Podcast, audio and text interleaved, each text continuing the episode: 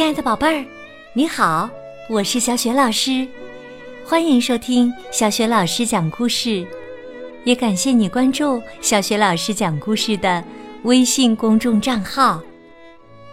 下面呢，小雪老师给你讲的绘本故事名字叫《金特先生》。这个绘本故事书的文字是来自奥地利的伊丽莎白·斯泰克纳，绘图米歇尔·罗厄。译者毛于婷，是新蕾出版社出版的。好啦，接下来呀，小雪老师就开始讲这个故事了。金特先生，这是瓦莱丽、糯米和米娜。现在是下午两点五十二分。这张照片啊，是上周一早上。十点十八分拍的这张嘛，忘了是什么时候拍的了。这张是上周五拍的。照片上的糯米、瓦莱里和米娜是最要好的朋友了。他们都住在森夫塔尔胡同里，三家的房子也靠得很近。大多数时候啊。糯米、瓦莱里和米娜都很忙。今天呢，他们把要做的事情列了个清单。清单上写着：摸摸邻居家那只懒猫，为米娜的妈妈庆祝生日，用彩笔给指甲涂上颜色，和瓦莱里的弟弟羊一起散步。开大收音机的音量，在客厅里跳舞，偷看糯米的姐姐和她的男友接吻。几个星期前呢，胡同里搬进来一个长着小胡子的男人，他叫金特。今天呢，金特先生惹翻了糯米、瓦莱里和米娜。他们正在和邻居家的猫玩耍呢。这时候啊，金特先生把烟头扔过篱笆，差点扔到猫的尾巴上，这也太差劲儿了。马莱丽的弟弟羊坐着轮椅，他们推着羊散步，中途停下来看长着黄色斑点的甲虫。金特先生路过时却说：“你们把我的路全挡住了。”而且呀，他还很不耐烦地瞪着羊，举止很粗鲁。当他们路过金特先生家时，听到金特夫妇正在争吵，金特朝着他的妻子大喊大叫。整个胡同的人都能听到他的声音，真是很没有修养。在接下来的几个星期里，金特先生又从篱笆那边扔过来好多烟头，他的家里又不断传来吵闹声，羊也遭到了他更多的白眼儿。于是，糯米、瓦莱里和米娜。制定了一个计划。计划书上这样写着：“金特先生最壮。金特先生总是随地乱扔烟头，粗鲁的对待坐轮椅的人，对妻子大声喊叫。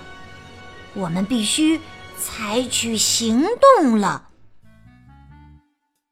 从现在开始啊！”糯米总是背着妈妈时髦的红皮包出门。幸运的是，他妈妈并不知道。糯米的任务是要留意金特先生把烟头都扔在哪里了。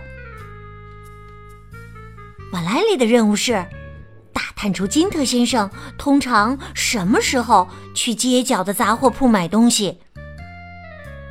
米娜的任务有点特殊，他负责守候在金特先生家的窗户对面，用录音机偷偷录下金特夫妇的欢声笑语。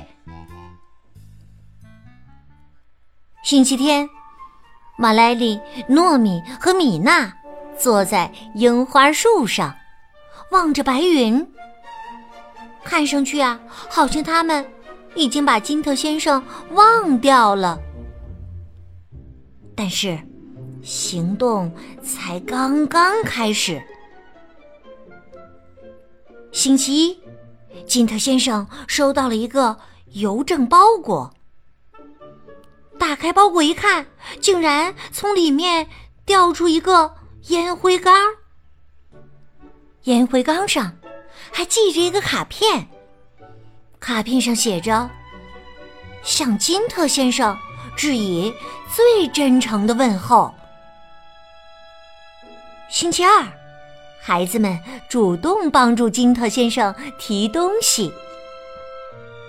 星期三，金特先生收到了一件充满笑声的礼物，是一盘录有金特夫妇欢笑声的磁带，和磁带一起寄来的还有一封信，上面写着：“向金特先生致以最真诚的问候。”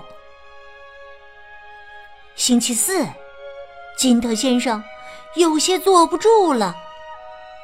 他回忆着自己的一些没有修养的举动：乱扔烟头、和妻子吵架、像坐轮椅的羊翻白眼儿。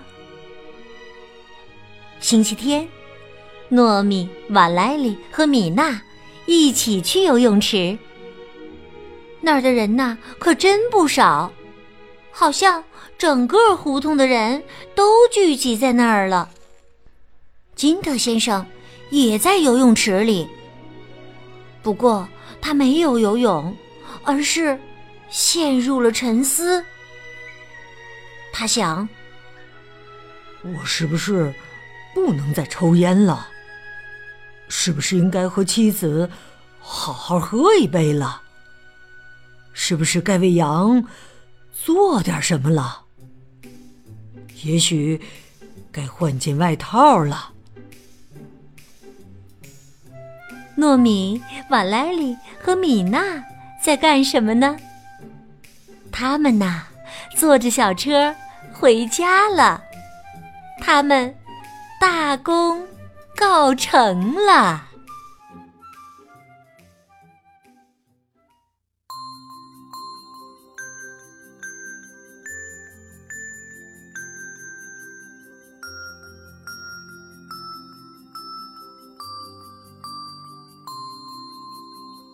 亲爱的宝贝儿，刚刚你听到的是小学老师为你讲的绘本故事《金特先生》。